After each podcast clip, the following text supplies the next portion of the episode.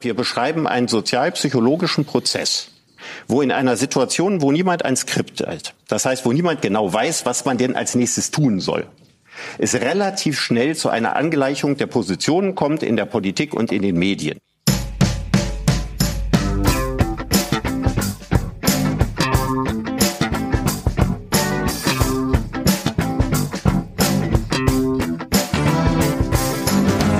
Hallo, guten Tag und herzlich willkommen bei der Medienwoche, dem Medienbuchclub äh, aus unseren Heimstudios. Mein Name ist Stefan Winterbauer.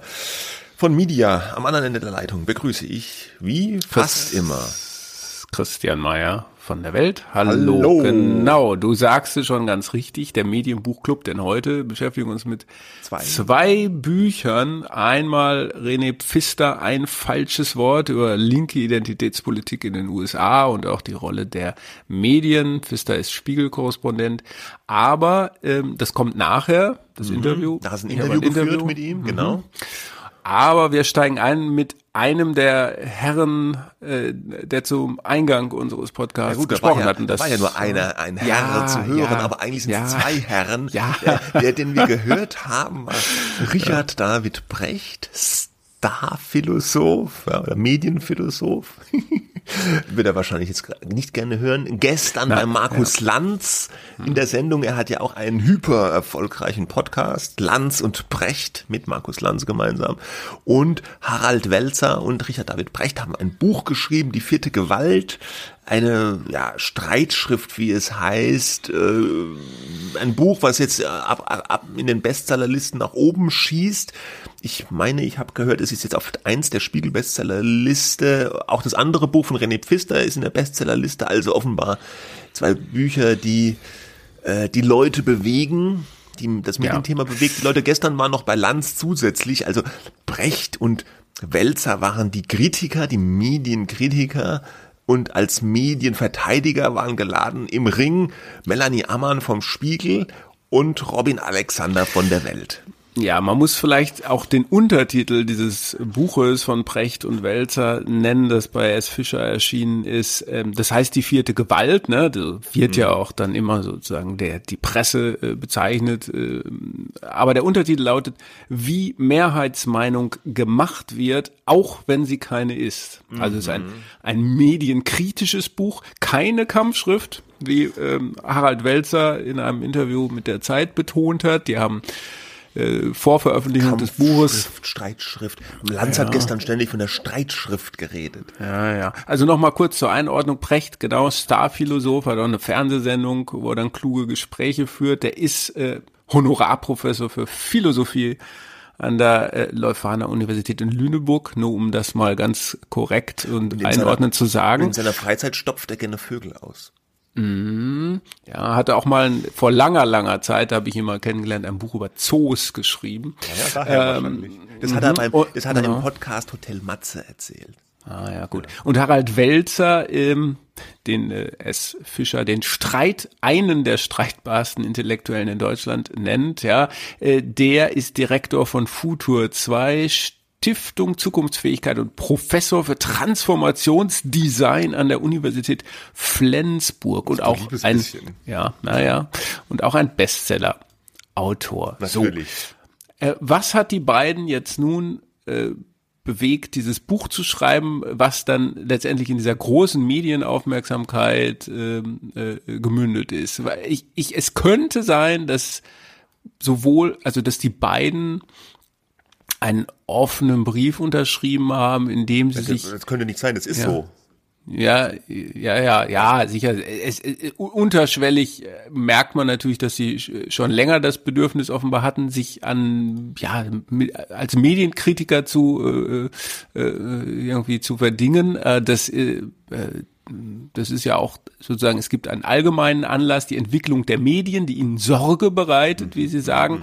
Und dann gibt es sozusagen den direkten Anlass, nämlich, äh, dass sie äh, zu der, zu den Leuten gehören, die gesagt haben, Waffenlieferungen an die Ukraine, zu den Intellektuellen, hm, muss das sein? Ist das so richtig? Ist es nicht besser zu verhandeln und mal lieber einen Waffenstillstand mit Putin auszuhandeln und nicht äh, full in in so einen Krieg zu gehen? Und dafür haben sie Medienschelte bezogen und Sie sagen, diese Erfahrung ähm, hat halt dazu geführt, äh, dass Sie der Meinung sind, das war unverhältnismäßig, was Sie da abbekommen haben.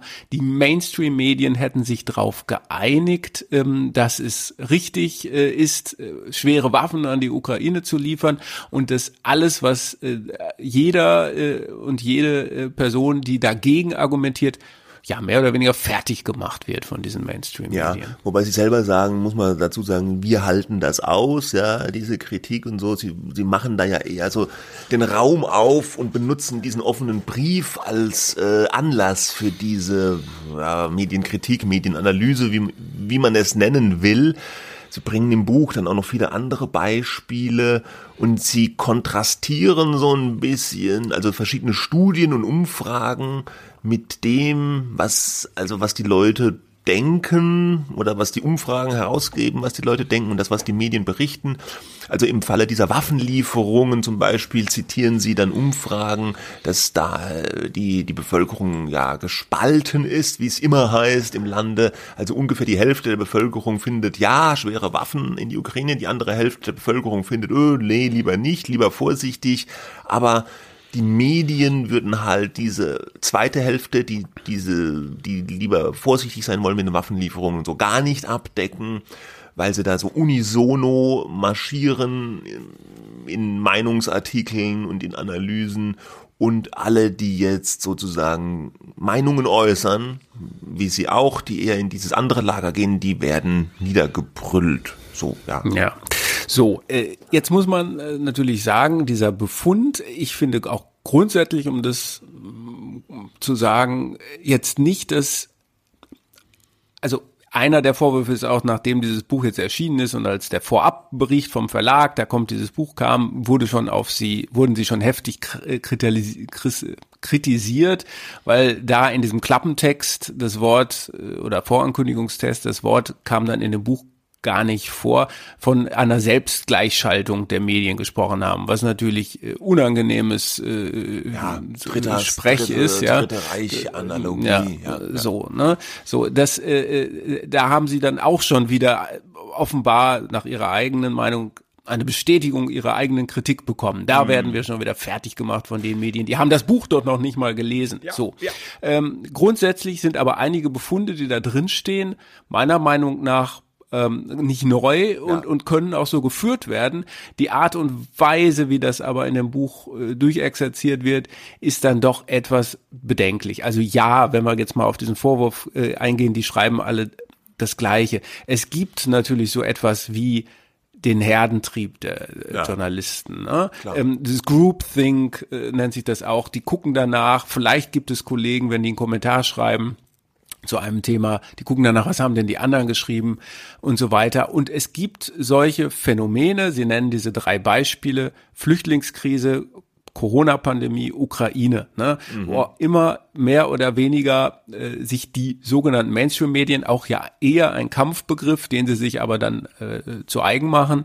Oder ähm, sie reden von den Leitmedien ganz viel und der ja, Medienelite ja.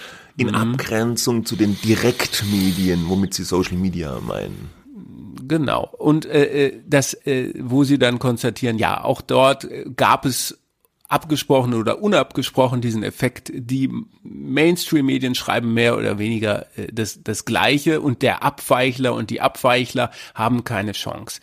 Das, äh, diesen, diesen Herdentrieb gibt es zuweilen, aber ich ich sehe das eigentlich so, dass das sich gerade in den vergangenen Jahren äh, schneller aufgelöst hat, solche Phänomene. Es wird immer bei jeder einzelnen, äh, auch beim Finanz, äh, beim Finanz, äh, bei der Finanzkrise äh, vor über zehn Jahren gab's gab's sowas, aber wird es nach einer gewissen Zeit eine Ausdifferenzierung der Positionen geben. Ne? Gerade bei Corona zum Beispiel gab es ja am Anfang diese große Verunsicherung, man wusste eigentlich nicht groß was und da ist es nachvollziehbarer, dass erstmal so eine gewisse Einheitlichung der äh, Vereinheitlichung der Kommentierung stattfindet, dann aber eine Differenzierung. Auf diese Differenzierung gehen sie eigentlich gar nicht äh, meiner Meinung nach ausreichend ein. Und dazu kommt eben auch noch im Journalismus ähm, ist es ja nicht so, dass man die größten Punkte damit macht, ob man jetzt den 20. Kommentar mit der gleichen Meinung geschrieben hat, sondern äh, eigentlich ist der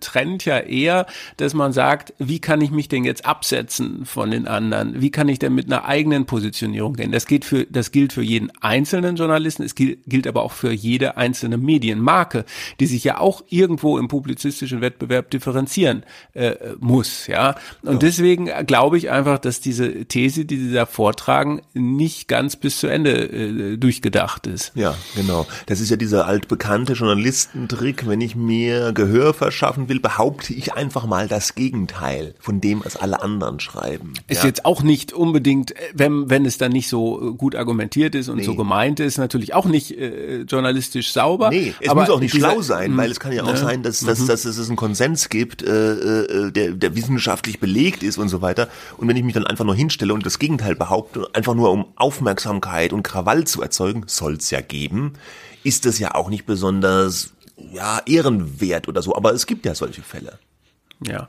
Äh, so, äh, und, und jetzt auch gerade äh, am Beispiel Corona, das wird halt einfach, mir fehlt es da ein bisschen an empirischem Belegen. Ne? Da wird beispielsweise jetzt äh, Corona hergenommen und gesagt, da gibt es eine Studie, die hätte das belegt, dass es quasi zu wenig abweichende Meinungen gegeben hat. Das stimmt so nicht. Die Studie, auf die Sie sich vermutlich beziehen, ja, ist damals bei der Augstein Stiftung vorgestellt worden. Ähm, und da gab es eine große Inhaltsanalyse Inhaltsanalyse, etwas, was Precht und Welzer ja nicht gemacht haben, eine Inhaltsanalyse, um empirisch nachzuweisen, was sie da behaupten in ihrem Buch. Und äh, ich hatte damals einen Artikel über diese Studie geschrieben und da heißt es dann, äh, ähm, Zitat, den öfter gehörten pauschalen Vorwurf, Medien hätten zu unkritisch über die Akteure der Krise und die Corona-Maßnahmen berichtet, entkräften die Medienwissenschaftler anhand ihrer Auswertung. Äh, äh, die Kritik ging in beide Richtungen. Einmal sagten einige damals, die Maßnahmen gingen nicht weit genug und andere sagen, die Maßnahmen sind einfach viel zu übertrieben. So, das gibt es, das ist nachweisbar. Und dieser etwas pauschale Hinweis, ja, da haben die alle mehr oder weniger dasselbe geschrieben, ähm, äh, der, der lässt sich so eigentlich nicht äh, belegen. Ne? Und da finde ich eigentlich, das hatte Melanie Ammann äh, vom Spiegel gestern auch den beiden vorgeworfen. Da fehlt es so ein bisschen an empirischen Belegen. Äh, und wenn ich es richtig gehört habe, hat Welzer dann gesagt, ja, im Dezember erscheint nochmal quasi eine Studie, äh, wo sie das dann äh, sozusagen mit, mit Daten irgendwie nachweisen werden, äh, was, äh, was sie da behaupten in dem Buch. Aber das fand ich jetzt ein bisschen erstaunlich, dass man als Wissenschaftler, Philosoph äh, erstmal ein Buch schreibt und dann guckt, ob das stimmt, was man da geschrieben hat. Dass man das so ex post facto dann äh, ja. äh, äh, nachweisen will, ja. Sie, Sie rekurrieren in dem Buch ja auch stark auf Studien, die nachweisen, dass das Vertrauen der Bevölkerung in die Medien erschüttert ist oder nicht mehr vorhanden mhm. ist. Aber ich meine zumindest, äh, dass es das, dass die Studienlage da nicht so einheitlich ist, wie das in dem Buch suggeriert wird, weil es gab doch auch Untersuchungen, die gesagt haben, das Vertrauen in die Medien ist gar nicht so schlecht.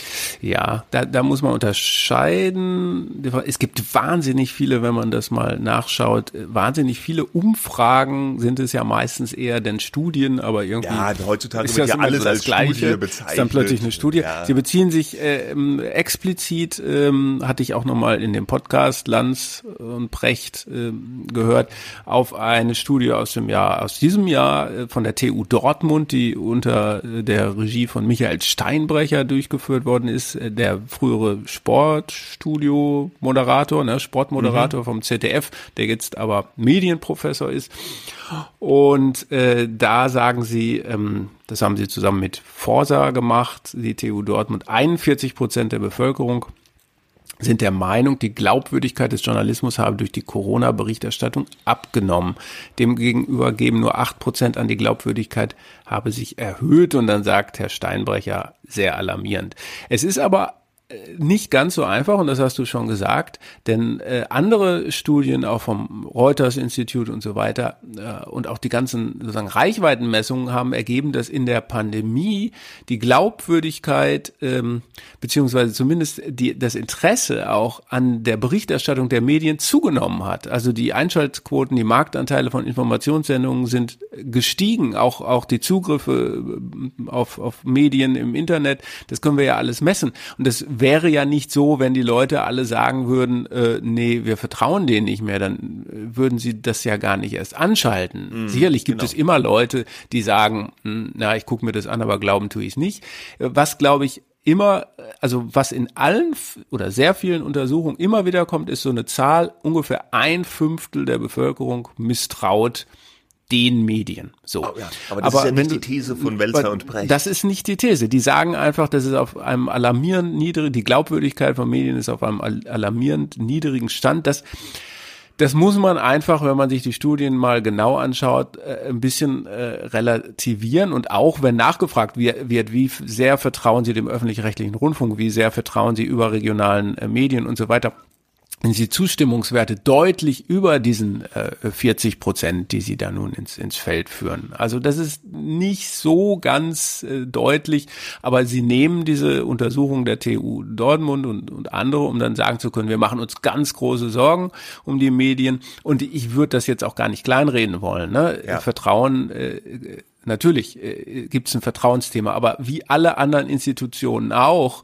äh, wie die Regierung, die Politik, äh, die Wirtschaft und so weiter, haben die Medien äh, natürlich ein großes Thema mit Vertrauen, ja, und ähm, das könnte schon auch besser sein, aber es ist jetzt nicht ganz so äh, glaube ich, alarmierend, wie sie selber getan haben. Es ist sogar, hat sogar in der Corona-Pandemie äh, laut dieser Reuters-Studie das Vertrauen wieder, äh, ist wieder ein bisschen gestiegen, dann ist es wieder ein bisschen runtergegangen.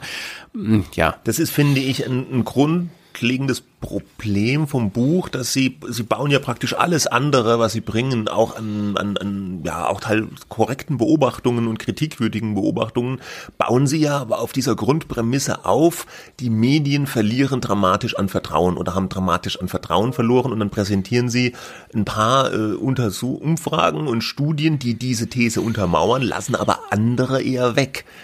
Und damit finde ich, machen, äh, machen sie den gleichen Fehler, den sie ja den Medien vorwerfen, nämlich, dass die halt so, ja, irgendwie biased sind und nur einen bestimmten Ausschnitt betrachten. Und damit, finde ich, geht auch ein Stück Glaubwürdigkeit an dieser Kritik verloren, wenn man sich das so anguckt.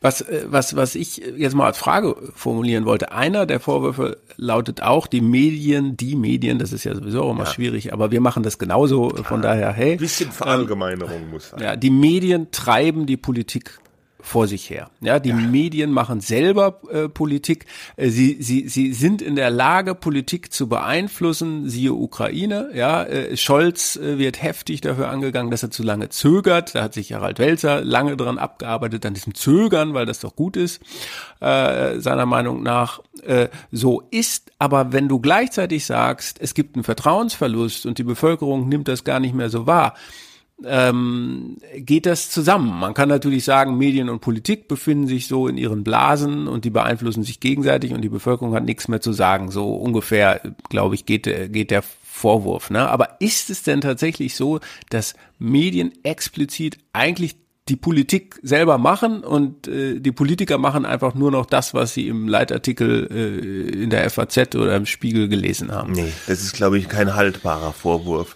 Zumal das ja in sich das Argument, was sie machen, auch nicht logisch ist. Es hat gestern bei Lanz Robin Alexander, fand ich auch ganz gut aufgedröselt, der gesagt hat, ihr macht einerseits den Vorwurf, eben die Medien treiben die Politik vor sich her und beeinflussen Entscheidungen, die sind nicht mehr die Beobachter, sondern sie wollen Akteure sein der Politik. Politik. Und andererseits wird der Vorwurf gemacht, es gibt diesen Gleichklang zwischen der politischen und der medialen Elite, die, äh, die finden da in so einem Prozess äh, ein, einhellige Meinungen, die machen, also die, die Medien schreiben auch das, was die Politik vorgibt, so ein bisschen nach dem Mund. Und das sind zwei Kritikpunkte, die sich finde ich auch, mehr oder weniger ein bisschen ausschließen. Und es lässt sich auch, wenn man das beobachtet, finde ich, nicht nachvollziehen. Bleiben wir beim Beispiel Ukraine. Ja, viele, viele Kommentare fordern die Lieferung von noch viel mehr schweren Waffen und Panzer überall. Die Experten fordern das und so weiter. Aber es wird im Moment werden keine Kampfpanzer geliefert. Also wenn die Medien und die Kommentatoren die Politik so vor sich hertreiben würden, wie das Welzer und Brecht sagen, dann müsste schon längst der Leopard äh, an der Front in der Ukraine rollen. Hm. Oder? Ja, ja, ja, äh, also in der letzten Konsequenz schon. So wie Sie es darstellen, da kannst du natürlich immer hergehen als Autor und sagen, ja, ganz so war es nicht gemeint. Wir zeigen hier, das ist, glaube ich, Ihre sozusagen Ihre generelle Linie. Wir zeigen ja nur Entwicklungen auf, weil wir eben so in Sorge sind. Aber da muss man es auch äh, ein bisschen, finde ich, bess an besseren und an mehr Beispielen belegen. Stattdessen dominiert dieses Buch schon so diese Sprache.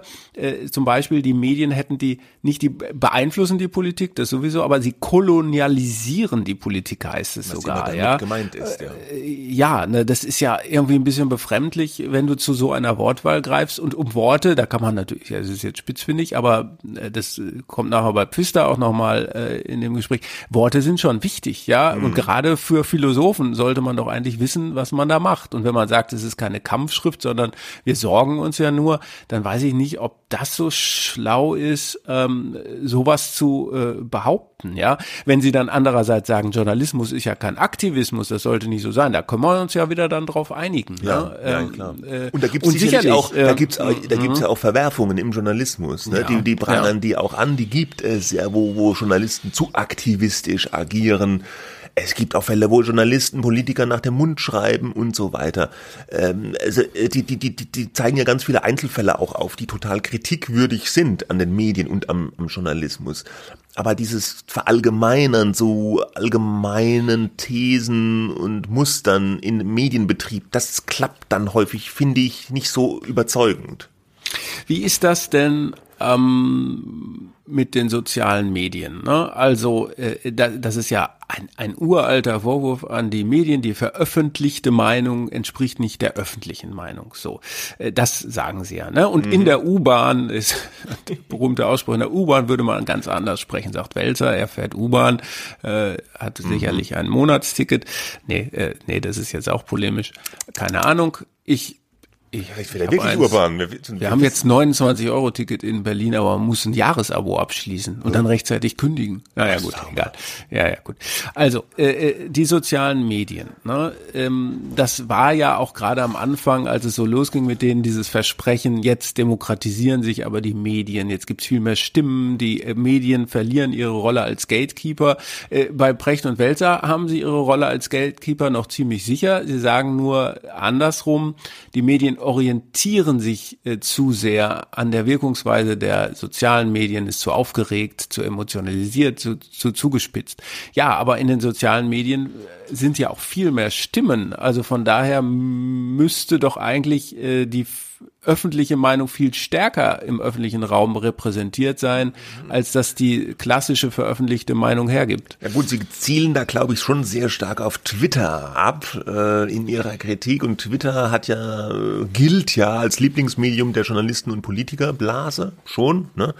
Äh, und wo man sagt, ja, das ist ja Twitter, hat nichts mit der wirklichen Welt zu tun, sondern das ist so eine Art, wo da trifft sich tatsächlich die politische und mediale, naja, Elite in Anführungsstrichen, halt alle, die da arbeiten und ähm, dann ist eine riesen Aufregung, dann gibt es einen Shitstorm auf Twitter und die Medien finden das dann ganz wichtig, weil das in ihrer Filterbubble oder in ihrer, wie Welser und Brecht immer schreiben, Echokammer äh, ganz, ein ganz großes Thema ist. Aber in der U-Bahn ist es eben kein großes Thema, weil da sitzen die normalen Leute, die sind nicht auf Twitter, die sind vielleicht auf Insta ja, oder TikTok unterwegs.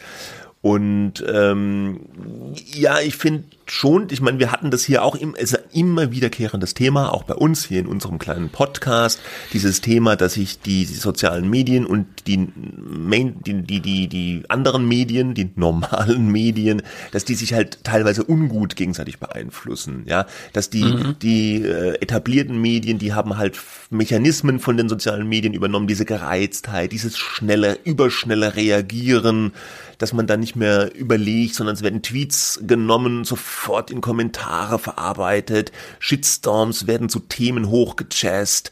Das, das macht ja, also das, das, das hat ja Einflüsse, auch negativer Art, kann man, glaube ich, nicht wegreden. Und das prangern die schon zu Recht an, ja. Ja. Äh, ja aber gut, ja, ist jetzt auch kein es neues auch Phänomen. Nichts, nichts ganz Neues und nee. in meiner Wahrnehmung nach äh, Und was, hat was, sich das auch, hat sich das auch ein bisschen, hat man das erkannt? Ne? Man, es gibt ja. nicht mehr so viele Artikel, die sagen, das Netz denkt ja, so ja. und ne, wir orientieren uns mega stark. Aber äh, vielleicht bei Elon Musk und anderen hat man, glaube ich, übernimmt man schon sehr viel, was die schreiben. Und, und ist ja auch und, interessant und, teilweise. Ne? Ich meine, das ist ja mhm. ein andererseits kann man auch keinen Vorwurf machen, auch als Trump mhm. noch auf Twitter war oder genau. wenn Musk genau, twittert, besseres Beispiel, dann hat das ja einen Impact auf das echte Leben. Wenn der Präsident der USA irgendeinen Quatsch auf Twitter raushaut, dann wäre es meiner Meinung nach auch falsch, nicht darüber zu berichten. Man fragt sich, wie berichtet man drüber? Man muss sich das natürlich nicht zu eigen machen.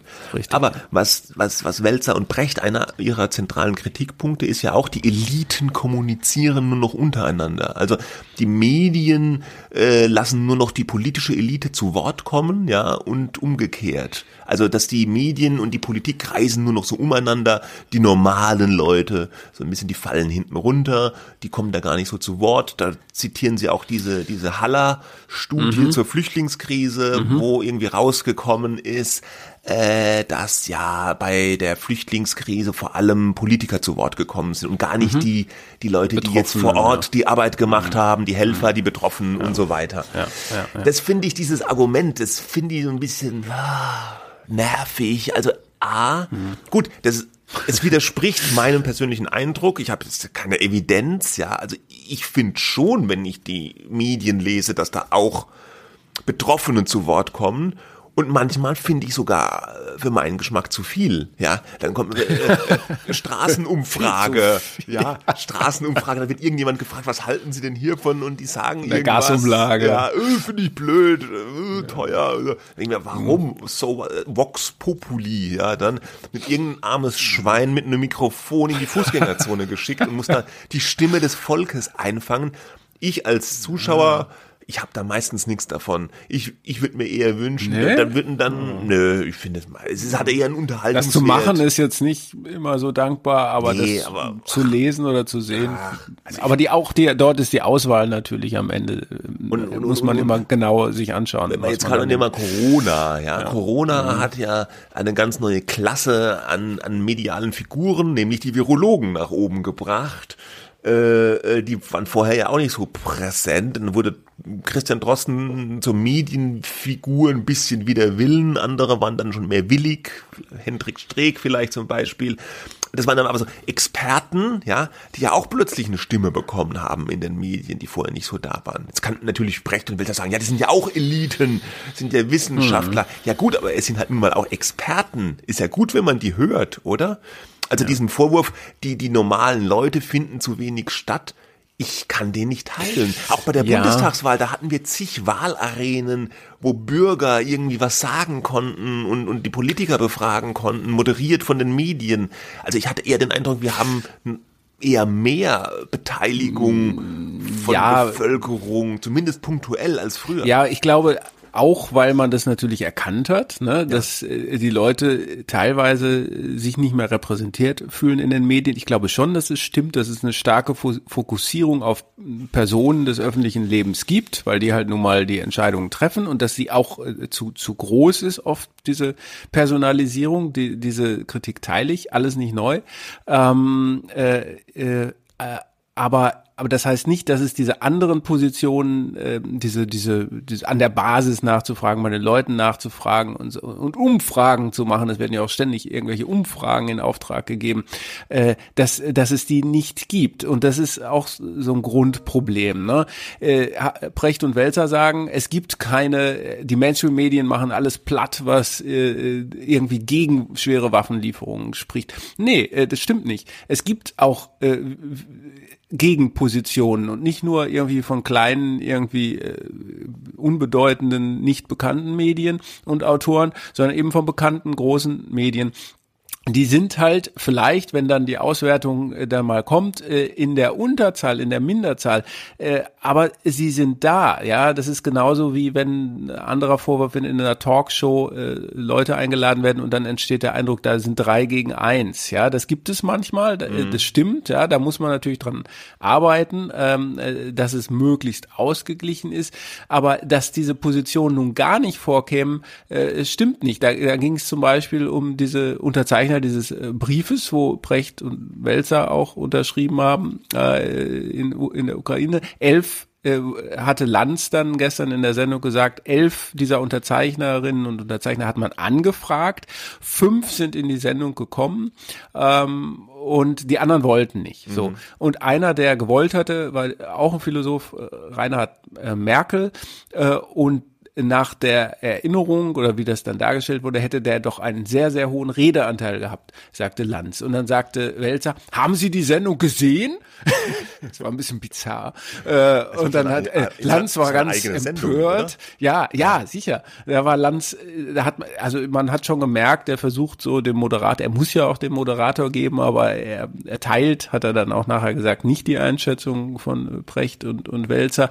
Ähm, äh, hat er gesagt, ja, ich war dabei, ja. Jetzt mhm. kann man natürlich äh, dem Herrn Welzer, der ja ähm, kann man ja vielleicht zugutehalten, dass er sagt, ja klar, kann man sich überhaupt selber beobachten, wenn man eine Sendung moderiert. Ne? Mhm. Das ist ja dann eine philosophische, medienkritische mhm. Frage. Das ist nicht immer so leicht, ja. Also vielleicht meinte er damit, haben Sie sich das mal nachher angeschaut. Ne? Mhm. Ne?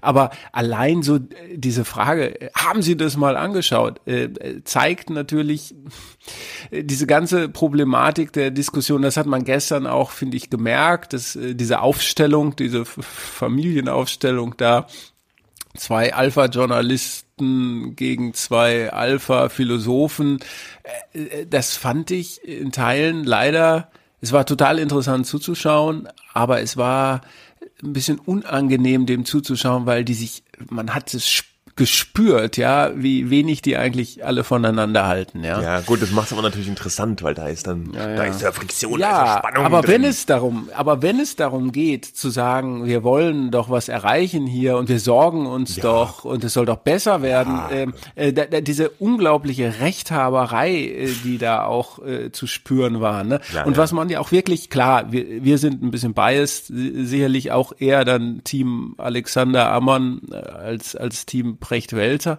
Ähm, Medien versus Philosophen. Man ja, Choose your fighter. genau, genau, das wäre doch mal eine Sendung. Ähm, aber äh, ich glaube, aber, aber auf der anderen Seite kritisieren wir ja auch jetzt wir beiden häufiger Medien und, und bei vielem oder bei einigen, was die in ihrem Buch anführen, haben wir auch eben, glaube ich, jetzt in den vergangenen Minuten äh, plausibel gemacht, äh, würden wir sagen, ja, stimmt, ne? Ja. aber äh, so ein bisschen so, wo ist denn jetzt das Neue? Ich glaube nur, um, um das kurz äh, noch zu sagen, dass dass die Selbstreflexion in den Medien schon bei allen Entwicklungen, die man kritisieren kann, durchaus vorhanden ist und auch vielleicht sogar ein bisschen zugenommen hat. Äh, und und äh, das das muss man auch anerkennen, aber ich weiß nicht, ob das so ein bisschen äh, der Ansatz war, den jetzt Brecht und Welzer verfolgt haben, dass man sagt, ja, äh, die Selbstreflexion hat, hat zugenommen. Ne? Ja, weiß ich auch nicht. Also um vielleicht diesen Komplex so ein bisschen abzuschließen, ich hatte den Eindruck, ich fand das Buch nicht, ich fand es interessant, ja, auch zu lesen. Äh, ich fand auch, wie wir schon jetzt gesagt haben, es steht nicht wirklich was Neues drin. Es sind viele Sachen, die schon bekannt sind, viele bekannte Kritikpunkte. Ich kann in ganz vielen Verallgemeinerungen da nicht mitgehen. Aber in den einzelnen Punkten treffen sie schon immer wieder Punkte und, und, und legen den Finger in die Wunde, wo die Medien dann noch Nachholbedarf haben. Das, das sei den, dem Buch unbenommen. Ähm, ähm, ja, der Stil der Auseinandersetzung ist ein bisschen krawallig jetzt, auch in der Rezeption. Die beiden haben ja auch eine Reihe von Interviews gegeben, die auch gleich wieder Streitgespräche waren. Da wurde sich gestritten wie wild in der Zeit und im Stern. Äh, bei solchen Büchern manchmal habe ich den Eindruck, na ja, da hätte es vielleicht auch einen Artikel getan. ja, nein, ja. Das, äh, das, das ist, äh, da bist, denkst, ja. Ja, ja, also es bedient sicherlich ein, ein Spektrum, aber da, das muss man zum Abschluss vielleicht auch nochmal sagen, da distanzieren sich die beiden Autoren vehement dagegen, dass sie jetzt irgendwie das Querdenker äh, Lügenpresse ja, das nehme ich bedienen denen auch wollten. Ja, ne? So, sie sagen das, das immer so vorauseilend äh, dazu. Ja, äh, das, darum geht's ihnen gar nicht. Natürlich, natürlich, gibt es nicht sozusagen die Anweisung von oben, ja, ja, jetzt schreibt mal dies und schreibt mal das, aber die Medien werden selbst zu wenig kontrolliert, äh, sprechen sich untereinander untereinander ab und machen, machen die armen äh, äh, Philosophen fertig, ja. Ja gut, die sagen ja noch nicht mal, die sprechen sich untereinander ab, sondern das ist so natürlich ja. auf eine, die beobachten sich gegenseitig und dann äh, bildet sich so ein gemeinsamer Konsens irgendwie heraus, so unbewusst. Das ist ja, glaube ich, so ihre, ihre, ihre These. Nicht so, dass die sich gegenseitig jetzt anrufen und sagen, so, jetzt machen wir mal den Wuddel fertig. Ja? Äh, das nicht. Ja, okay.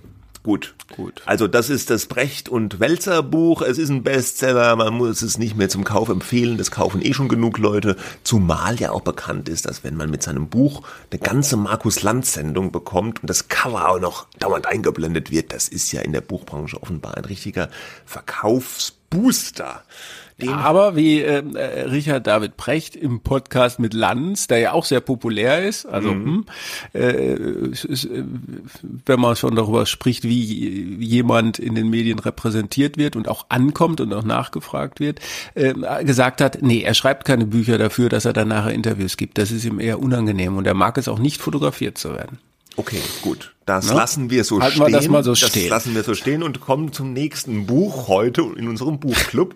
Sollen wir nicht einfach, einfach ein Buch, Medienbuchclub? Äh, ja, so viele Medienbücher gibt's dann auch wieder nicht, dass wir jede wir Woche schreiben damit. mal eins. Oh, ja, so anstrengend. Nee, nee. Äh, ähm, äh, äh, das Buch von René Pfister, du hast mit ihm gesprochen. Genau, René Pfister beim Spiegel äh, in Washington. Das Buch heißt ein falsches Wort. Äh, Untertitel auch dort. Untertitel sind ja eigentlich immer bedeutsamer als das, der eigentliche Buchtitel. Wie eine neue linke Ideologie aus Amerika unsere Meinungsfreiheit bedroht. Äh, erschienen bei DVA und hier, hier kommt das Interview. Herzlich willkommen, René Pfister. Schön, dass Sie äh, Zeit haben. Ähm, Sie haben ein Buch geschrieben, ein, ein falsches Wort heißt es, äh, ist jetzt gerade erschienen. Ah, Sie sind seit drei Jahren Korrespondent in Washington DC für den Spiegel. Und ähm, ich zitiere Sie mal kurz aus Ihrem äh, Buch, um so ein bisschen auch den Hörerinnen und Hörern ähm, zu vermitteln, worum es geht. Also Sie schreiben, es geht um den Kern der liberalen Demokratie. Sie wird nicht nur angegriffen von einer populistischen Rechten, sondern auch von einer doktrinären Linken, die im Namen von Antirassismus, Gleichberechtigung und des Schutzes von Minderheiten versucht, Prinzipien zu untergraben, die essentiell sind, die Rede- und Meinungsfreiheit, die Idee, dass jeder vor dem Gesetz gleich ist, den Grundsatz, dass niemand wegen seiner Hautfarbe oder seines Geschlechts benachteiligt werden so sollte. So, ähm, können Sie vielleicht mal an einem Beispiel illustrieren, wie das dann funktioniert, das, was Sie meinen, diese Mechanismen, ähm, die Sie da kritisieren in Ihrem Buch? Naja, vielleicht mal erstmal ganz grundsätzlich, man mag sich ja vielleicht die Frage stellen, also warum schreibt der Pfister ein Buch über die Meinungsfreiheit und warum sie angeblich von links äh, bedroht ist, wenn Donald Trump gerade dabei ist, die amerikanische Demokratie zu untergraben, vielleicht zu zerstören. Ja? Und da würde ich sagen, das Weil stimmt. es schon so viele Bücher gibt, äh, die das schon getan haben, vielleicht. Naja, also ich würde sagen, ähm, die These stimmt natürlich, also dass Donald Trump im Moment die größere Gefahr ist für die amerikanische Demokratie. Wir haben das ja im Spiegel, also ich bin seit 2019 da, über drei Jahre lang geschrieben. Wir haben im Sommer 2020 so ein ähm, Titel gemacht, der hieß Operation Staatsstreich. Und da hieß es noch, äh, das ist ja total hysterisch, äh, so schlimm wird es schon nicht werden. Ja. Wurde dann so schlimm. Aber äh, im Laufe der Zeit, und deswegen habe ich das Buch geschrieben, ähm, habe ich mir natürlich auch die Frage gestellt, ähm, also wie kann so jemand wie Donald Trump überhaupt Präsident werden? Ja?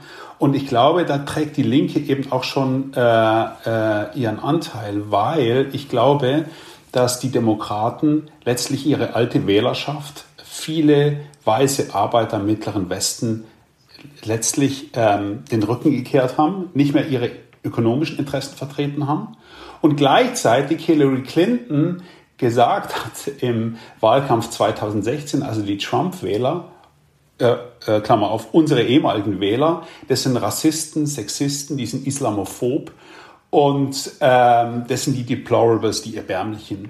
Und ich glaube, wenn man das zusammennimmt, diese Dynamik, muss man sich nicht wundern, dass jemand wie Donald Trump äh, solche Zustimmungswerte erfährt. Und das war im Kern sozusagen der Antrieb, äh, dieses Buch zu schreiben.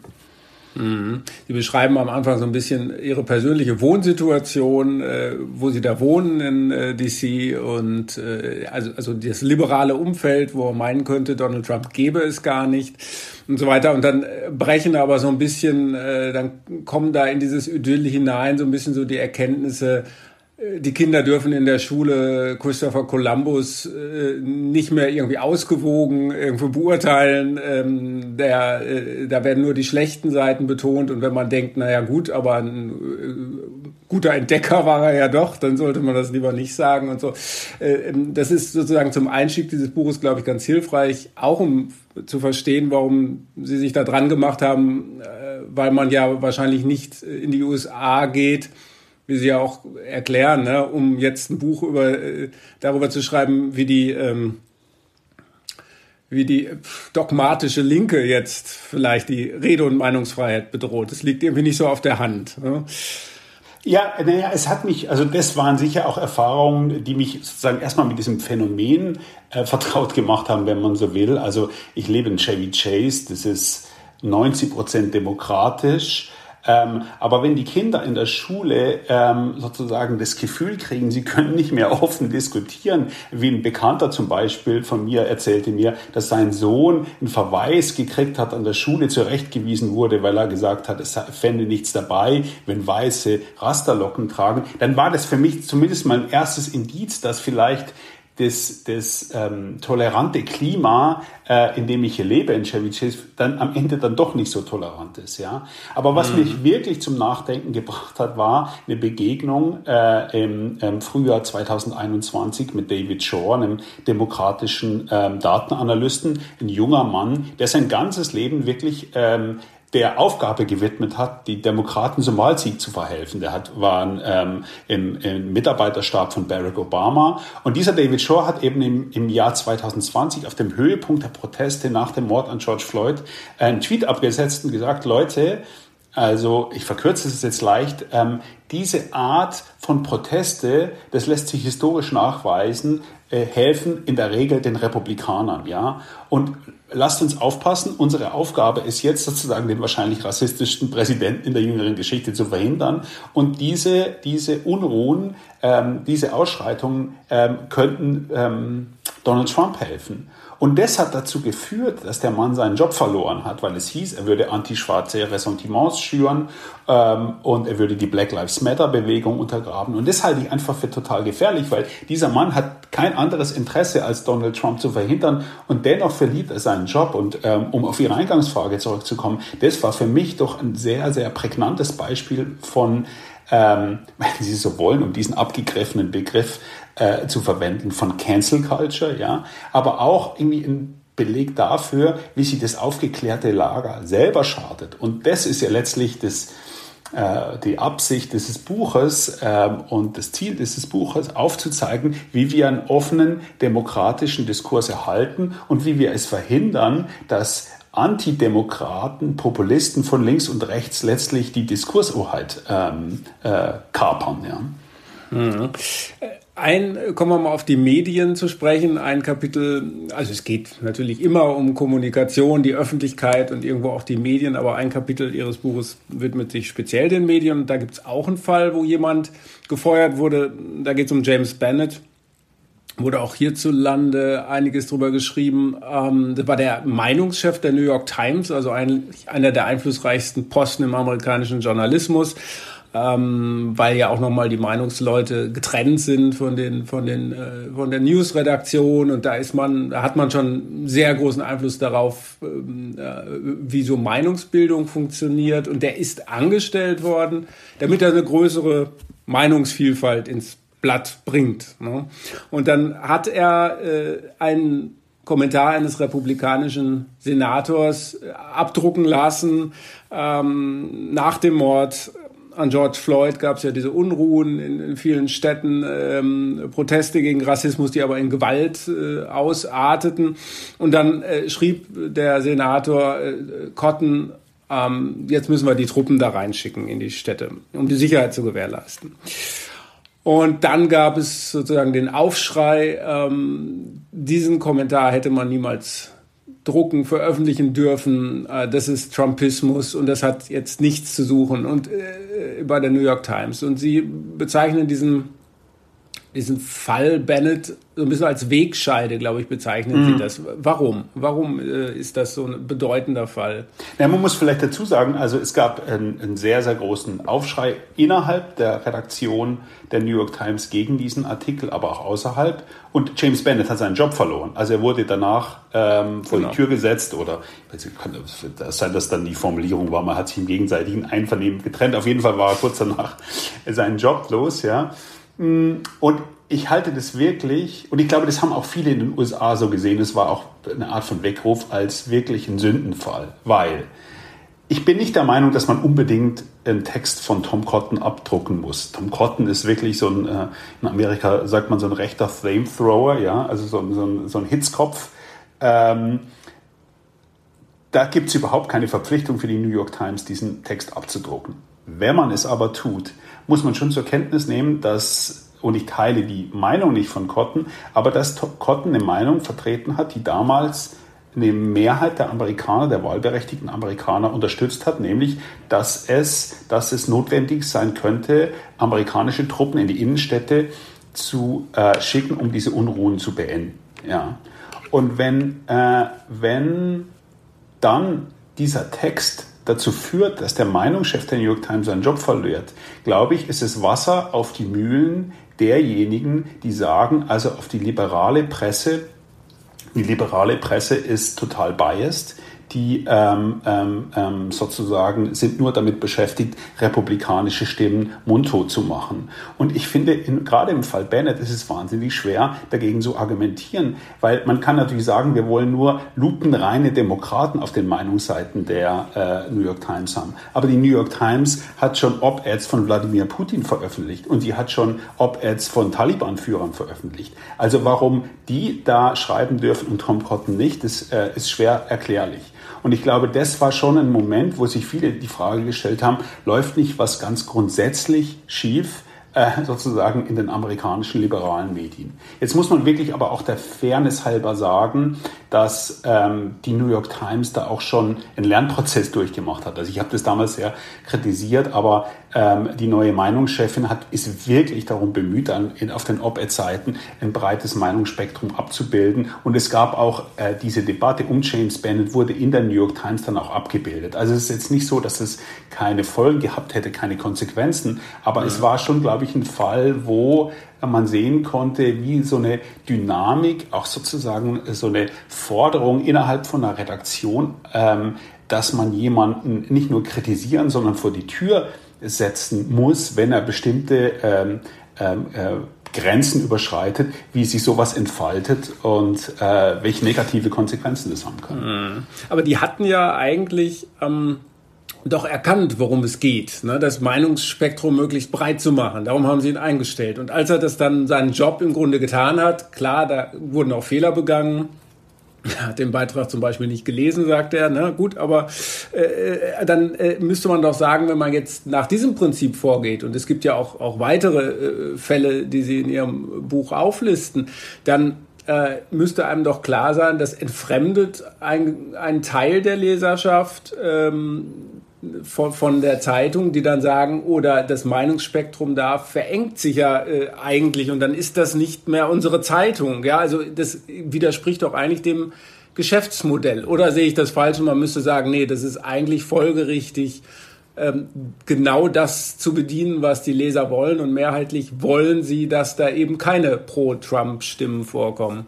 Naja, es, ich finde sozusagen, es ist ja nicht die Forderung, dass die New York Times sich an die Seite von Donald Trump stellen sollte. Ja, ich bin, ich bin absolut der Meinung, dass Donald Trump eine Gefahr für die Demokratie ist. Ich finde es auch für ein großes Unglück für Amerika und für die Welt, dass äh, wenn, wenn, wenn Donald Trump nochmal gewählt würde. Aber was wir, glaube ich, auch als gerade der Spiegel, das ja traditionell eher ein Blatt ist, das in der Mitte oder links der Mitte steht, oder die New York Times tun müssen, ist, doch auch mal den Lesern äh, ähm, die Möglichkeit geben, zu verstehen, was die Trump-Bewegung ist, warum die so stark geworden ist, wie diese Leute denken. Und ich glaube, wenn man sich dann zum Kombatanten macht in diesem Kampf, das halte ich halt für gefährlich, weil die Leser dann das Gefühl haben, auch die Leser, die Donald Trump äh, ablehnen, ja, ich, äh, ich, finde auch, dass äh, Donald Trump gefährlich ist für die amerikanische Demokratie. Aber wenn ihr Kombatanten seid in diesem Spiel, wie könnt ihr dann überhaupt noch kritisch auf die Demokraten gucken? Und ich glaube, das ist das gefährlich, wenn die Leute, unsere Leser, das Gefühl haben,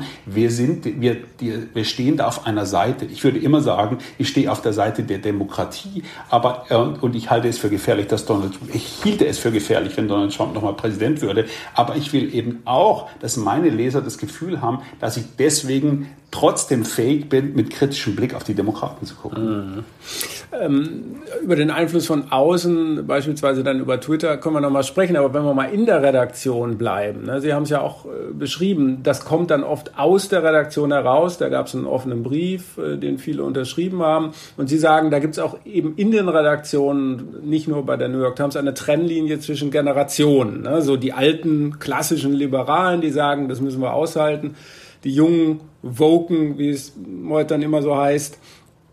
Ist das, ist das äh, so einfach? Ist das sozusagen die, die Linie, die auch im Journalismus verläuft und wo wir uns jetzt irgendwie wo man sich positionieren muss. Beim Spiegel gab es ja auch einen Artikel vom äh, Kollegen Philipp Oehmke, der gesagt hat, das Ende Neut der Neutralität ist irgendwie, äh, muss ausgerufen werden und muss, äh, äh, Florian Gartmann hat dagegen äh, argumentiert. Also diese Debatte findet auch in anderen Redaktionen statt. Aber ist es, ist, ist das sozusagen die Erklärung dafür, wie sowas passieren kann? Also es ist solche Aussagen, die sind natürlich immer etwas simplifizierend. Ich glaube aber, die Richtung stimmt schon. Es gab in den USA nach ähm, der Auseinandersetzung über diesen, ähm, über diesen ähm, Essay, über diesen Beitrag von Tom Cotton, einen Beitrag ähm, in der New York Times von einem jüngeren Kollegen äh, Wesley Lowry und der schrieb eben, was es in dieser Zeit bräuchte, ist Moral Clarity. Also sozusagen das alte Prinzip der Objektiv äh, journalistischen Objektivität hat im Grunde ausgedient. Wir brauchen jetzt eine eindeutige moralische Haltung von Journalisten. Und das halte ich halt für eine gefährliche Entwicklung, weil erstmal ist Moral Clarity ein Begriff, der erstmal von den Konservativen kommt. Ja? Also Moral Clarity mhm. war eine Forderung von Konservativen nach den Anschlägen von 9-11, dass man eben eine klare Haltung haben müsste zu Islamismus, zum Terrorismus, also was Amerika bedroht. Ja? Und ich finde, das, das zeigt ja schon mal, wie austauschbar die Begriffe werden, wenn man sich auf diese, auf diese Argumentation einlässt. Und ich glaube schon, dass ähm, wir verteidigen müssen als Journalisten das Prinzip, dass wir erstmal versuchen, niemand kann das endgültig, aber dass wir versuchen, objektiv auf die, ähm, auf die, auf die Realität zu gucken. Das ist das eine. Und was ich für fast noch wichtiger halte, dass wir, egal wo wir politisch stehen, ähm, versuchen, einen offenen politischen Diskurs zu organisieren. Also das ist auch eines der zentralen Argumente meines Buches, dass ich glaube, gerade in Zeiten von Twitter und Facebook und Internetfilterblasen, ist es unsere Aufgabe, quasi den demokratischen Prozess zu organisieren, dass wir Leute noch zusammenbringen, die im Internet nicht mehr zusammenkommen. Ja? Also dass wir darüber diskutieren, ähm, wie ist unsere Position zur Abtreibung und verschiedene Argumente da präsentieren, auch verschiedene Gastbeiträge da ins Blatt holen. Wie ist unsere Position zum Ukraine-Krieg? Wie ist unsere Position zu Migrationsfragen? Also all das, was strittig ist, dass wir das versuchen zu organisieren und dann nicht irgendwie sozusagen in diese Filterblasenlogik zu verfallen, die das Internet ja sehr, sehr stark äh, prägt. Also es gab wirklich einen ja. sehr interessanten ein äh, Interview von einem neuen ähm, New York Times Chefredakteur und das ist auch ein Zeichen dafür, dass die das Problem natürlich erkennen, wo er sagte, also sozusagen die Logik des Netzes führe jetzt inzwischen dazu, dass ganz viele Redakteure äh, sehr große Hemmungen haben, kontroverse Themen überhaupt noch anzufassen, weil sie merken, dass dann möglicherweise ein Shitstorm im Netz droht. Und das ist natürlich auch eine gefährliche Entwicklung, weil, weil sozusagen die Logik des Internets überträgt sich dann auf den, auf den etablierten Journalismus und ich bin mir mhm. ziemlich sicher, dass es ja zwei, nicht gesund ist.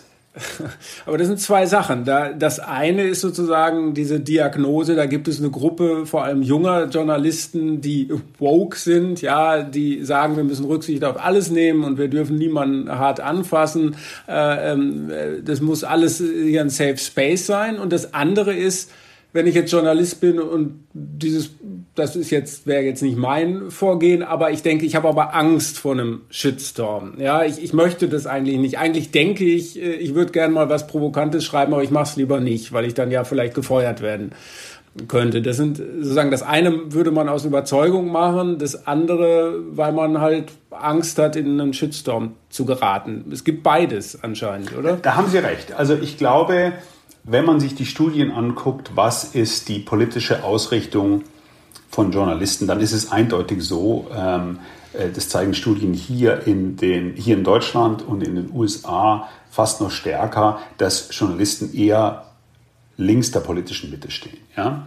Ähm, ich glaube, das hat Gründe auch, die äh, rational nachvollziehbar sind. Also der Journalismus ist sehr stark akademisch geprägt. Das sind Leute, die studieren Politik oder Soziologie. Wenn man solche Fächer, also jetzt, ich generalisiere jetzt etwas, aber in die Richtung geht es natürlich. Wenn man solche Fächer studiert, steht man ohnehin schon tendenziell eher links der politischen Mitte. Ich glaube, auch der Journalismus ist eher ein Beruf, der Leute anzieht, die sozusagen den Impetus haben, was ja erstmal gut ist, sozusagen das Land zu verändern, die Gesellschaft besser zu machen. Aber das ist ja auch eher kein konservativer Reflex, sondern eher linker. Das ist mal das Erste. Und das lässt sich ja auch in den Studien, also wenn man man fragt, wo, wo verortet ihr euch politisch, ähm, sehr gut nachweisen, auch in repräsentativen. Es gab ja diese, großen, diese große Aufregung über die Volontäre ähm, ja. äh, bei der, der äh, bei der ARD ja. und beim Deutschlandradio. Das war keine repräsentative Studie, aber wenn man sich repräsentative Studien anguckt, dann äh, ist das Bild ja auch so ähnlich. Also in der, sozusagen bei der Umfrage war es ja so ähm, bei den Volontären, dass äh, ungefähr 90 Prozent wählen entweder Grün oder Linkspartei. So. Ich finde das im Kern noch kein großes Problem. Es ist schon ein Problem, ich glaube, gerade für den öffentlich-rechtlichen Rundfunk, die ja sozusagen schon per äh, quasi per Staatsauftrag dazu verpflichtet sind, sozusagen die Gesellschaft zu repräsentieren, dass die dann auch konservativere Stimmen reinholen. Aber im Prinzip, glaube ich, äh, finde ich das insofern noch kein großes Problem, wenn wir uns dessen bewusst sind. Ja? Wenn wir wissen, wir sind, wir repräsentieren nicht Deutschland im Gesamten, sondern wir sind eher sozusagen eine eher äh, sozusagen linke akademische Filterblase. Wenn wir uns dessen bewusst sind und sagen, aber weil wir das wissen, äh, organisieren wir trotzdem einen breiten Diskurs. Ich finde, gefährlich wird's, wenn man, wenn wir glauben, unsere sozusagen das, was den Journalismus ausmacht, sei repräsentativ und alles andere sozusagen hat überhaupt nichts mehr im Blatt oder auf dem Sender verloren. Da, glaube ich, fängt es an, gefährlich zu werden. Und diese eine Entwicklung sozusagen ähm, wird es noch dadurch verstärkt, dass es im, im, im, auf Twitter, in den sozialen Medien so ein Anreizsystem gibt, dass wenn man sich schon in einer linken Filterblase äh, äh, bewegt, dass man dann für, für sozusagen viel Lob kriegt, wenn man, wenn man die in ihren Meinungen bestätigt und es eben sehr, sehr schwer ist, wenn man Artikel veröffentlicht, die quer zu dieser Meinung liegen. Hm.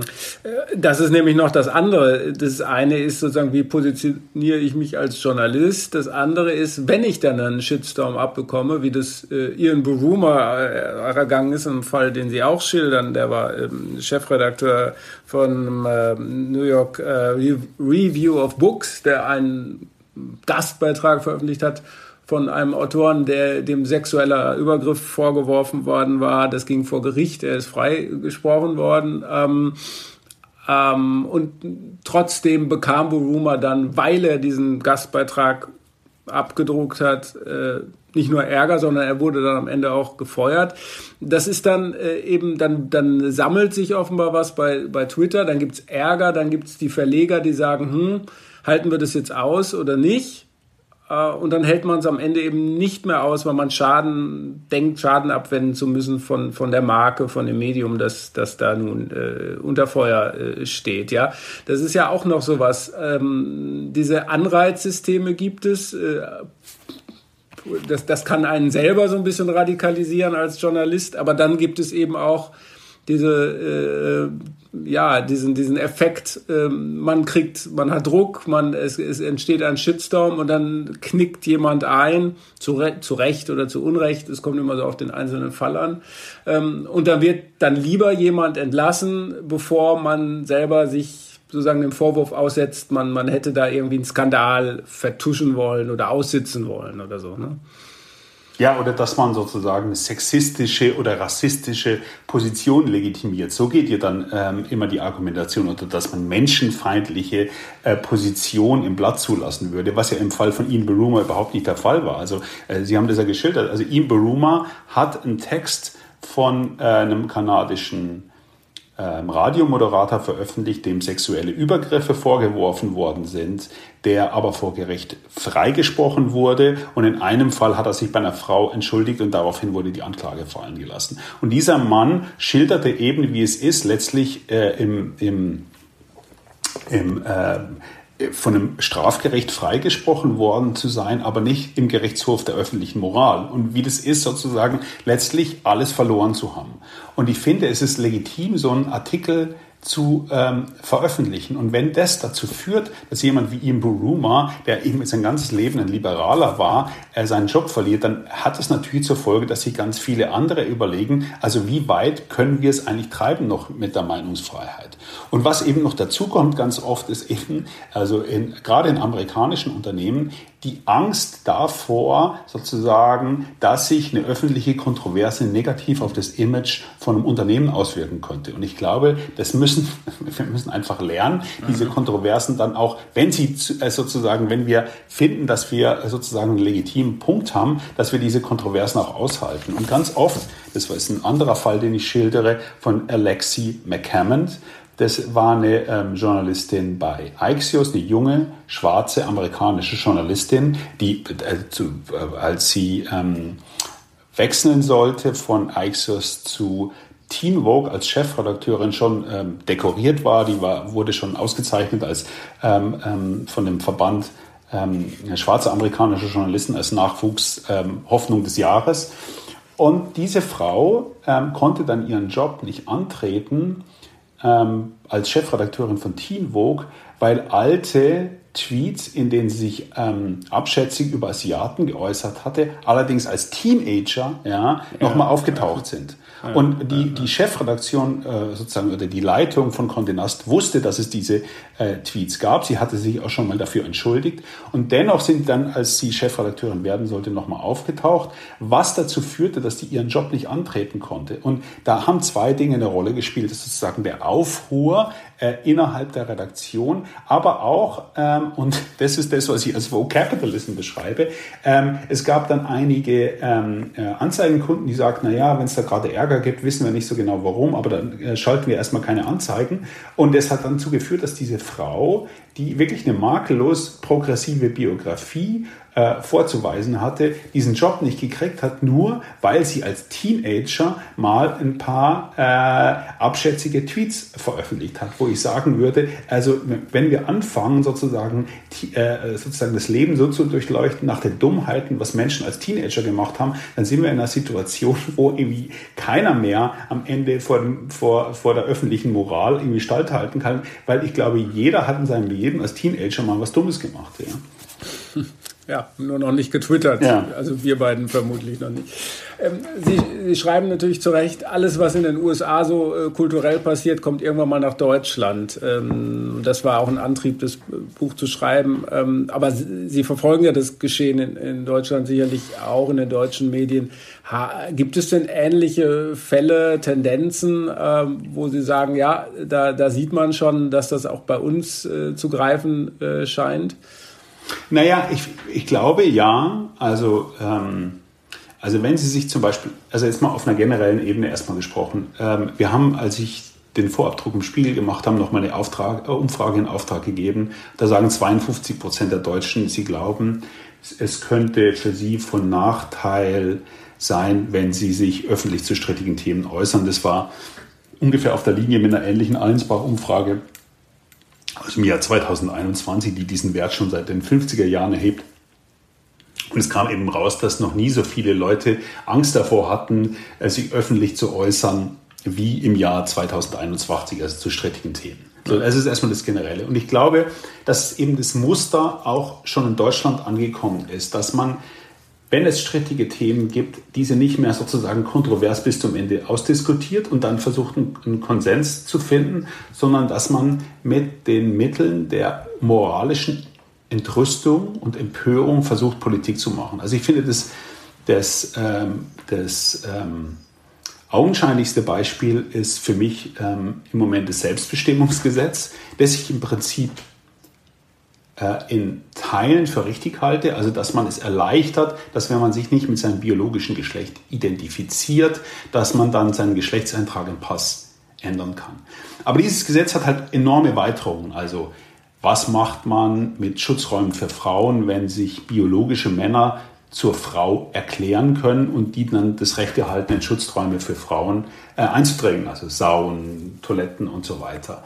Was machen wir mit dem Frauensport? Wie sieht es aus mit den vielen jungen Mädchen, die den Wunsch haben äh, oder die sich nicht mit ihrem eigenen Geschlecht, mit ihrem biologischen Geschlecht identifizieren, ist es sozusagen ein Trend, der gefährlich ist oder ist es nur sozusagen eine Befreiung, ähm, weil äh, sozusagen eine Transidentität äh, das Tabu verliert? All diese Fragen müssen, glaube ich, strittig ausdiskutiert werden. Und wenn man ähm, gegen das Gesetz vorgeht, indem man sagt, ähm, jeder Einwand gegen dieses Gesetz ist transphob oder stellt das Existenzrecht von Transmenschen in Frage, glaube ich, ist es eine gefährliche Entwicklung, weil es eben nicht dazu führt, dass so ein Gesetz eine breite Unterstützung kriegt, sondern weil es eine Polarisierung befeuert von Leuten, von, von, von Leuten, die das Gesetz unterstützen, die sagen genau richtig, und die anderen, die Einwände haben, haben das Gefühl, sie werden aus dem Diskurs aussortiert mit dem Argument, ihr seid ja transphob oder äh, von gestern oder ähm, ihr kennt euch überhaupt nichts aus, ähm, äh, die, die Experten sozusagen haben gesprochen. Und ich glaube, das ist eine gefährliche Entwicklung, weil das, was, wir, was ich hier in den USA sehe, will ich nicht in Deutschland erleben, nämlich eine extreme Polarisierung der äh, Gesellschaft.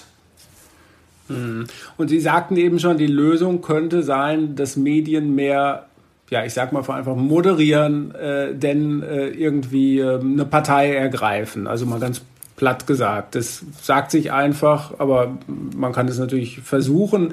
Äh, vielen großkopferten Journalisten ist es ja eher zu eigen, dass sie selber so ein bisschen auch Meinung machen wollen. Ne? Aber da müsste man sich dann vielleicht mehr zurücknehmen oder, oder mehr Debattenbeiträge zulassen? Also wo könnte da die Lösung sein? Also ich bin jetzt gar nicht so sehr, äh, also ich bin mit dem Spiegel, wir waren immer schon meinungsstark. Ich, mein Plädoyer ist jetzt gar nicht, wir müssen uns jetzt alle mit unserer Meinung so zurückhalten. Also ich schreibe Kommentare. Das meine ich nicht, aber ja, vielleicht mehr so, so eine Art Forum zu sein, denn irgendwie äh, eine Agenda sage ich jetzt mal, zu äh, verfolgen. Also mein Plädoyer ist ganz einfach, den offenen Diskurs zulassen und sozusagen, wenn wir, wenn, wenn, wenn wir ähm, äh, sozusagen sehen, es gibt, es wird in, in der Gesellschaft über ein Thema heftig gestritten, dass wir diesen Streit in die, sozusagen in die Zeitung, ins Blatt äh, reinholen und den Lesern signalisieren, also sozusagen wir re reproduzieren nicht nur immer wieder unsere Meinung, sondern wir wollen, dass es den Streit bei uns gibt, also bei uns in der Zeitung, im öffentlich-rechtlichen Rundfunk und so weiter.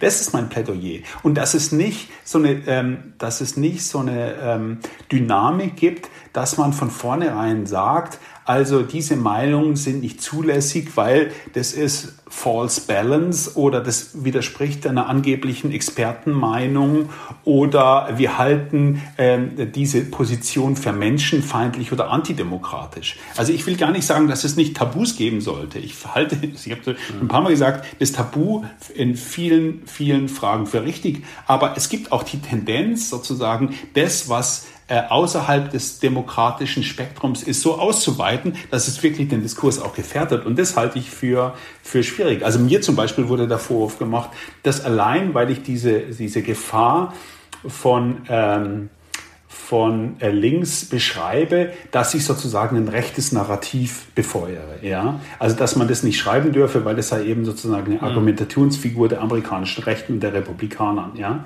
Und ich würde sogar sagen, äh, es stimmt, Cancel Culture, der Begriff Cancel Culture ist natürlich ein Kampfbegriff der amerikanischen Rechten. Ja, also ich war kürzlich auf CPAC, das ist so eine konservative ähm, äh, Organisation, die letztlich sozusagen das Trump die Trump-Basis sehr, sehr, sehr stark von der Trump-Basis übernommen worden ist. Da hat dann Trump auch am Ende gesprochen. Die Veranstaltung war in Dallas. Also, wenn man da jedes Mal hätte einen Schnaps trinken müssen, wenn, wenn das Wort Cancel Culture gefallen wäre, wäre man nach einer Stunde vom Stuhl gefallen. Klar ist Cancel Culture ein rechtes, ein rechter Kampfbegriff. Aber das heißt nicht, dass dahinter nicht ein Phänomen steckt, das real ist. Ich glaube sozusagen so viel, hm, äh, so viel Ambiguität müssen wir doch irgendwie sozusagen äh, ähm, äh, abbilden können, dass äh, klar die, Amerik die Republikaner versuchen, damit äh, politische Geländegewinne zu erzielen und trotzdem steckt dann ein reales Phänomen dahinter. Ja. Mhm. In Deutschland wird gerade das äh, Buch der, ähm, äh, von Richard David Precht und Harald Welzer diskutiert. Äh, die sagen, das Vertrauen in die Medien ist verloren gegangen, weil die Medien, sage ich jetzt mal, so eine Art Agenda verfolgen, äh, zum Beispiel ähm, Stichwort Waffenlieferungen an die Ukraine. Da ist nur äh, die Meinung, die Position zulässig, ja, so viel Waffen so schnell wie möglich äh, an die Ukraine liefern. Und jeder, der dagegen argumentiert, und Welzer und Precht haben das ja getan in offenen Briefen, äh, der wird niedergemacht. Äh, sehen Sie das auch so? Also erstmal, was die Ukraine betrifft, da muss ich mal sagen, da bin ich stolzer Mainstream-Journalist. Ja. Also ich bin wirklich der Meinung, dass es richtig ist, der, die Ukraine mit Waffen äh, auszustatten. Äh, ich glaube, die kämpfen für unsere Freiheit. Putin hat vollkommen klar gemacht, dass er zumindest Teile des alten Sowjetimperiums wiederherstellen will. Ähm, insofern finde ich, ist es sehr, sehr schwer, gegen Waffenlieferungen zu argumentieren. Also, weil Aber wenn man es macht, äh, dann kann man das ja. Ne? Und das ist das Argument des Buches, unabhängig davon, wer auf welcher Seite man steht. Äh, wenn man es macht, wird man sozusagen fertig gemacht. Das sagen die beiden. Ja, also ich, find, ich würde auch gar nicht sagen, dass diese, dass diese Position gar nicht vorkommen würde. Ich teile ein bisschen den Eindruck, dass es natürlich da sehr, also gerade im, im Journalismus da sehr, sehr stark sozusagen für Waffenlieferungen sind. Wie, wie gesagt, ich unterstütze auch äh, diese Position. Was ich schon ein bisschen nachvollziehen kann, ist das Gefühl, dass man, wenn man in diesem Punkt eine andere Meinung hat, wie stark man da, also mit welchem Furor man da bekämpft wird. Also mir ist es jetzt, jetzt nicht an dem Beispiel von äh, also nicht nur ein Beispiel von Welzer und Precht aufgefallen, sondern kürzlich war Juli C. in dem, in dem Spitzengespräch von Feldenkirchen. Juli C. ist, was die Waffenlieferung mhm. auch äh, anbetrifft, eher skeptisch. Und auf Twitter ähm, ähm, wurde dann dieses Gespräch dann auch sozusagen verbreitet. Und ich habe unheimlich viele Tweets gesehen, auch von Leuten, die ich für vernünftig halte. Also wie kann man nur so einer Frau eine Plattform geben? Mhm. Ja. Und ich finde, wir müssen doch schon zur Kenntnis nehmen, dass auch bei der Frage Waffenlieferung ungefähr 40 Prozent der Deutschen sagen, sie sind da eher skeptisch. Und wenn wir mhm. sozusagen dem Argument nachgeben, diese Meinung darf gar nicht artikuliert werden, dann tragen wir wieder zu so einer Polarisierung bei, die ich für fatal halte. Also ich glaube, wir, wir können doch nur sozusagen überzeugen ähm, und, und diesen Diskurs führen, wenn wir da beide Meinungen aufeinandertreffen lassen und nicht wie sozusagen äh, die Leute, die da eine andere Meinung vertreten, das Gefühl haben, äh, sie, äh, sie sind da in dem öffentlichen Diskurs nicht willkommen. Wie gesagt, die kommen auch zu Wort, ja, das ist gar nicht mein Punkt, aber ich sehe schon, mit welchem Furor denen begegnet wird und das halte ich auch nicht für eine gesunde Entwicklung. Ja. Gut, erstmal ganz herzlichen Dank Herr Pfister. Viel Erfolg für Ihr Buch und ähm, ja, alles Gute. Ja, vielen Dank.